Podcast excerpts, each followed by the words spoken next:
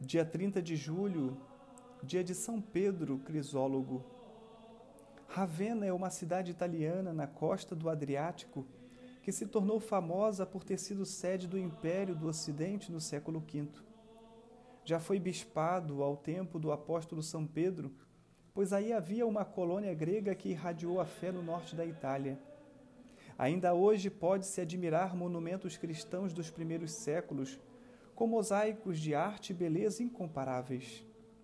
Aí também resplandeceu a eloquência arrebatadora do doutor da igreja, Pedro, chamado Crisólogo, isto é, palavras de ouro.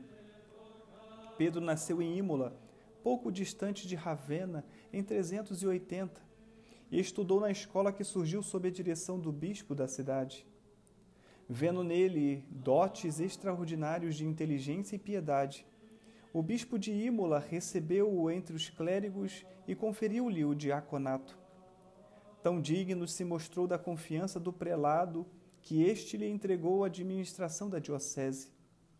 Os perigos morais, bem como a vaidade daquela sociedade em decadência, fizeram com que no espírito lhe amadurecesse a resolução de entrar num convento, a fim de entregar-se exclusivamente à oração e às obras de caridade. Morto pouco depois o bispo de Ravenna, eis que o clero com o povo elegeram Pedro para o cargo tão importante, o que ele aceitou só por insistência do Papa Celestino I. Para obter a bênção de Deus em seus trabalhos apostólicos, Pedro sujeitou-se a frequentes jejuns e mortificações. Como pregador eloquente e esclarecido, gravou nos anais da Igreja seu nome como um dos mais preclaros.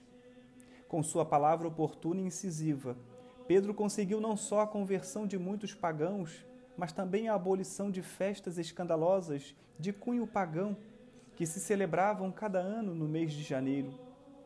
Pedro foi um grande protetor dos pobres, dos desvalidos, das viúvas, dos órfãos, assim como um pastor vigilante e zeloso.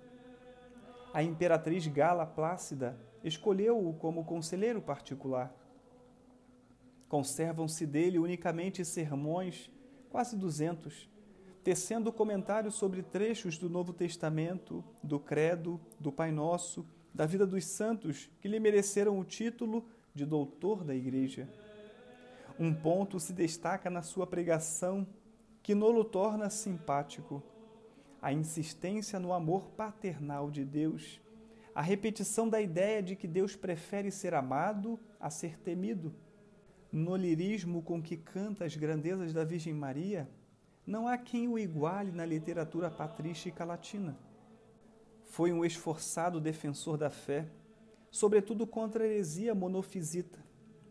Quando o heresiarca Eutiques o queria como árbitro doutrinal, Pedro escreveu este maravilhoso testemunho em favor da Igreja de Roma.